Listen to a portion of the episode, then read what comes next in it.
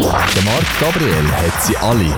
Die wichtigsten Schweizer Künstler und noch viel mehr. Hallo, mein Name ist Böhne Huber. Ich bin, der, ich, ich bin die Engelsstimme von Patent Ochsen. Hallo zusammen, ich bin Delian und das ist der MG Talk. Das ist der MG Talk Podcast. So, ich begrüße euch zu einem weiteren Talk und heute bei mir eigentlich eine richtige Legende, der Toni Wetzkuli. Ganz herzlich willkommen. Hoi. Wie geht's dir? Tipptopp. Jetzt oder mit 77 könntest du eigentlich jetzt am Strand liegen, das Leben geniessen, aber nein, du machst weiterhin Musik. Ja, ich meine, das war schon immer so gewesen bei mir. Strand liegen ist gut einmal zwischen ihnen und das ist schön. Wobei wir heute ja nicht mehr so dort am Strand liegen wie früher. äh, aber äh, dann packt es sich dann irgendwann wieder. Also zu lang könnte ich das nicht. Könntest du dir eigentlich ein Leben vorstellen ohne Musik? Weißt du, einfach mal sagen, jetzt ist schön gewesen, es ist fertig Musik, jetzt müssen wir einfach nur noch geniessen. Äh, nein, ich glaube, es, wird, es wäre anders. Das wäre einfach dann, wenn ich aus irgendeinem Grund nicht mehr Musik machen könnte. Mhm. Aus äh, körperlichen Grund oder geistigen Grund, weil ich Text nicht mehr wüsste oder irgendetwas. Aber ich glaube, das würde mich nicht äh, umbringen, weil es gibt noch viele Sachen, wo ich Freude habe daran. Ich tue gerne malen, zeichnen, mhm. ich tue gerne schreiben. Und alles so Sachen, man kann auf verschiedene Arten kreativ sein. Also ich glaube, ich würde es überleben ohne Musik. Aber äh, ja, ich fände es schon schade. Es wäre etwas fehlen einfach, ja. Ja, ja, sicher würde mir das fehlen. Aber Genau. äh, ich, ich, würd, ich kann eigentlich das immer ein bisschen so im Leben. Ich, wenn etwas nicht mehr geht, dann schaue ich mich auf das zu freuen, was ich jetzt mache. Mhm. Und dann habe ich an dem Freude und nicht trau- nachtrauern und da irgendeinen einen Rucksack umschleichen. Sehr gut. Eben seit dem 12. April hast du ein neues- neues Album draussen, so sieht das aus. Ähm, was hast du bis jetzt für Feedbacks bekommen auf den gelben Mond? Was für was? Was für Feedbacks? Ja, sehr viele gute, sehr viele gute äh, Feedbacks. Und lustigerweise ist, dass ich natürlich immer dauernd konfrontiert werde, auch mit dem, mit dem Mond. Immer wieder äh, irgendwo sehe ich plötzlich irgendjemanden, der auch wieder den Mond als Signet nehmen hat. Denke, ja, gut. Ist es ein spezielles Album rausgegeben nach all diesen Jahren? ja, es ist einfach. Der, es ergibt sich dann. Es ist eigentlich schon lange fällig gewesen, aber zwischendrin ist dann noch äh, Priorität gewesen, bei der Sotrail ein neues Album zu machen. Dann ist äh, eine andere Prior Priorität gewesen, meine Autobiografie, die ich geschrieben habe und rausgebracht habe. Und so hat es eigentlich immer ein bisschen verzögert. Das ist schon lange in meinem Kopf gewesen, mal etwas wieder zu machen. Aber ich tue nochmal nicht drängen drauf. Mache einfach dann, wenn's irgendwann ist es Zeit. Wenn es passt einfach, ja. Genau. Eben, es war eigentlich schon eine recht lange Zeit. Gewesen. Das letzte ist Ja, dann 2000, elf Jahre. 2008, ja. Ja, ja. Aber das ist wieder etwas gekommen. Das ist doch auch schön jetzt. Ja, natürlich, klar. Da freut man sich auch umso mehr, nicht? Irgendwie. Ja, logisch. Ist dann schon nicht gerade das Gleiche, wie wenn man alle Jahre. Ich habe in den 70er Jahren habe ich ein lang hintereinander, drei, vier, fünf Mal hintereinander alle Jahre ein Album rausgebracht. Und irgendwann habe ich dann mal gefunden, ja, muss nicht so pressieren. Ich glaube, wenn man, wenn man sich mehr Zeit lässt, äh, gibt es auch kreativere Sachen, bessere Sachen, nicht? Ja, natürlich. Also ich weiss zum Beispiel, das erste Album «Schau für dich» und das zweite «Guten Morgen», dort hat es ein bisschen weniger Perlen drauf. Das hat, äh, merkt man dann schon, dass wir fast keine Zeit hatten. Wir dauernd unterwegs am, am, äh, am Spielen, etwa drei, vier Auftritte mindestens pro, pro Woche und nach 50 Stunden Job im Schweizer Fernsehen als Redakteur in der Unterhaltung. Ja, wann willst du dann einen Song schreiben? Ich habe Genau. einfach Ferien genommen, zwei, drei Wochen bin ich in Bergen auf und habe in dieser Zeit die Songs geschrieben.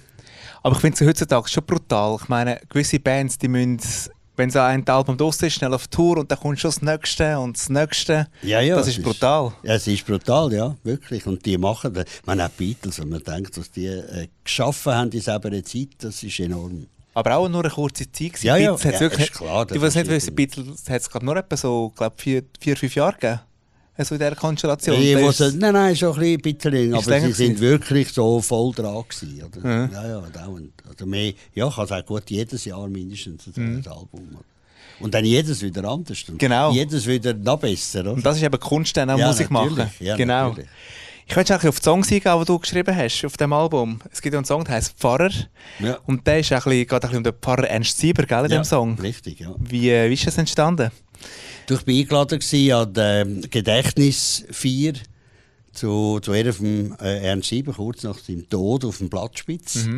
Und ähm, habe mir dann überlegt, was spiele ich dort und habe gefunden, ja, habe ein mich vorbereitet, habe gewusst, ich habe kein Equipment, wo keine Band, nichts, also ich muss einfach dort herstehen, auf dem Zementbödeli, da nützt es nichts, wenn ich mit dem Stammfuß komme, das, das hört man nicht, und, sondern dann, dann kann ich wirklich etwas machen, wo passt, dann ich das spiele. Habe aber irgendwie auch noch anders gespielt und auf einmal ist das Lied entstanden mhm. äh, und ich habe dann irgendwo gefunden, hergeguckt, einen Text geschrieben, eigentlich wäre der Song fertig gewesen, nach einer halben Stunde.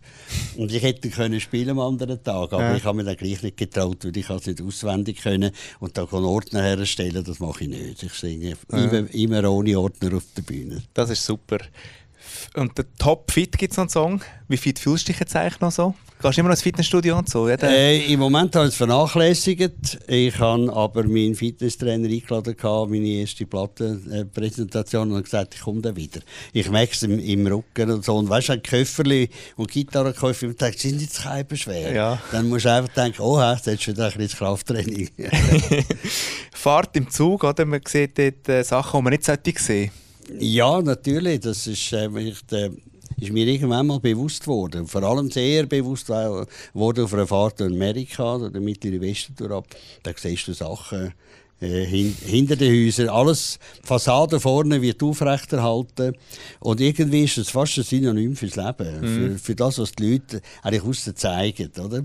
Man müsste bei, bei vielen Leuten müsste man mal mit dem Zug durchfahren. Ja, genau.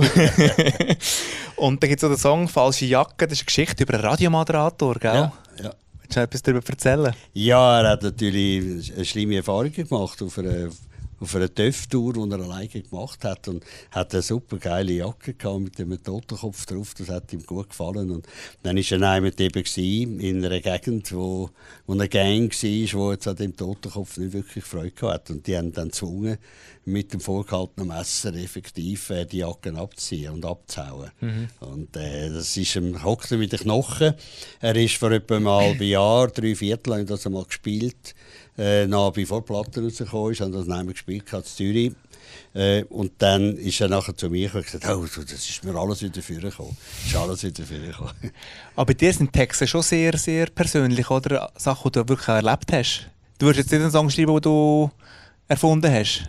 Nein, natürlich nicht. Und es sind viele Sachen, entweder sind es erlebt oder mm, es ist, wenn man es könnte, selber erlebt haben. Oder zum Beispiel beim Pfarrer, da, da versetze ich mich selber quasi in die Haut vom Randständigen. Ich ja. ja von mir. Ich bin mhm. ja da auf dem Schlachtfeld genau. und äh, brauche Hilfe. Oder? Und äh, das, das mache ich eigentlich noch gerne, mich auch in jemand anderen versetzen. Mhm. Woher holst du Inspirationen für die neuen Songs? Wo, gehst du ein bisschen an den See, sitzt du aufs Bänkchen? Nein, oder? nein, nein, ich, ich kann die Inspiration nicht suchen, sondern es ist irgendetwas, wo mir jemand erzählt, wie mit dieser Geschichte mit dem, mit dem Töpffahrt. Mhm. Oder ich bin in einer Situation, jetzt wieder an mich vorbereitet für etwas für den Pfarrer Sieber, oder bin irgendjemand, irgendwo, plötzlich eine Idee. Oder ein Lied hat es drauf dann habe ich, als ich dran war, dann die Songs entwickeln und da, da habe ich meine Texte und die Skizzen durchgeschaut und auf einmal finde ich einen ganzen Text dachte, hey, das ist ein guter Text, wo ist jetzt der? Ich, ja, den habe ich selber geschrieben. Ich habe noch gesehen, wenn ich ihn das erste Mal abgespeichert habe. und habe gefunden, ja, da mache ich jetzt gerade eine Melodie dazu. Es ist auch ein Moment, ich habe wieder mal die Tagesschau äh, geschaut und hat, es ist einfach wirklich zum Kotzen gewesen, was da alles kam. Und ich wollte das Ganze eigentlich gar nicht mehr hören. Und so in dem Ärger rein habe ich den Song mhm. geschrieben. Oder? Was ist eigentlich so die größte Herausforderung bei dir jetzt beim Song schreiben, Song produzieren? Ja gut, das ist, Herausforderung ist mal auch, auch der Text. Ich äh, versuche eigentlich immer, dass jede Ziele eine neue Information hat. Mhm. Und nicht einfach das, äh, das Weiterkommen ist vom anderen, nur wegen dem ja. Reim oder so. Und dass der Reim stimmt und dass die Rhythmik stimmt.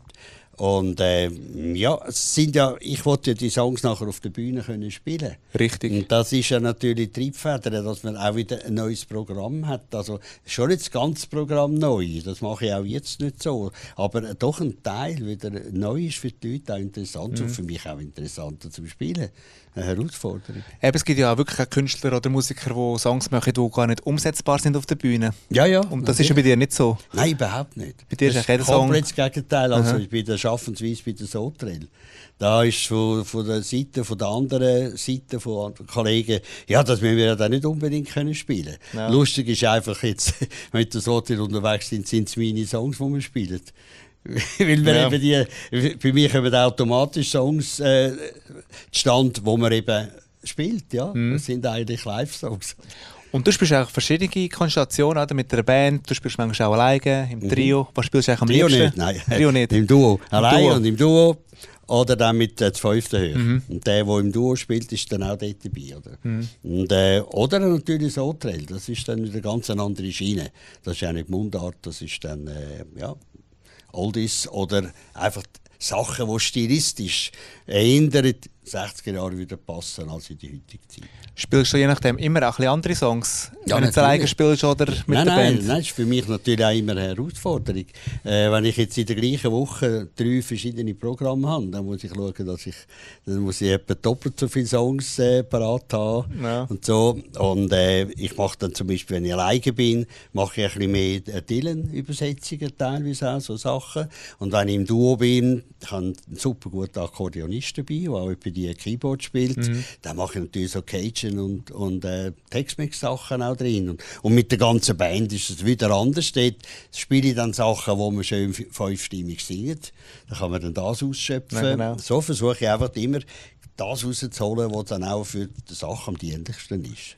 Und das Leben bleibt, bleibt spannend. Es ist, bleibt manchmal sehr spannend. Ja. Es ist auch, ja, wenn je älter man wird, muss man die Synapsen trainieren. Ja, genau. Musik ist Genau. das Beste. Oder? Das stimmt, das stimmt. Was hörst du eigentlich privat für Musik?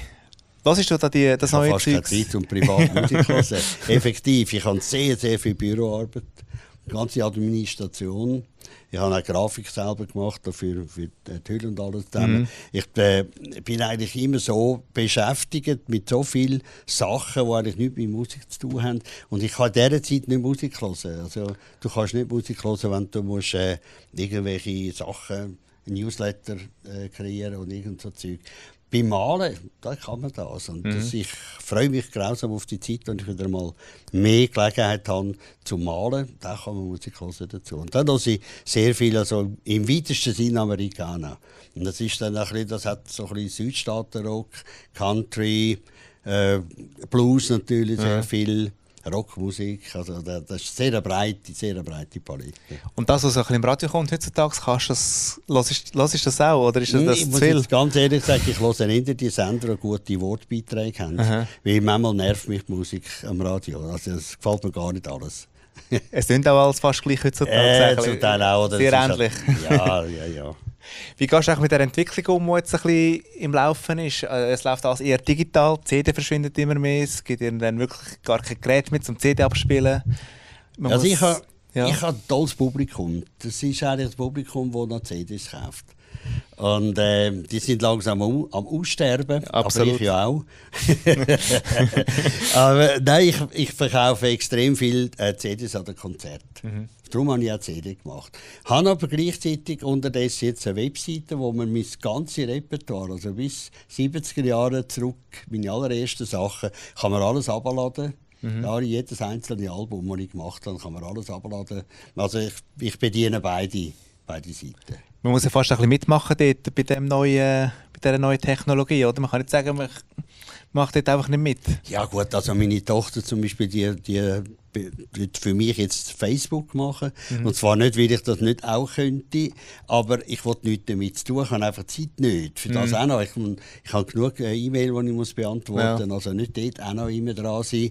Und, äh, aber ich versuche schon irgendwo das auch ein bisschen zu berücksichtigen. Aber äh, ich, ich, ich renne nicht den Followers nach. Sehr gut. Und ich tue auch nicht influenzen. Und du bist ja noch live unterwegs mit Konzerten. Ähm, Wenn wir dich mal mehr live sehen, was dürfen wir an deinen Konzerten erleben? Ja, mich.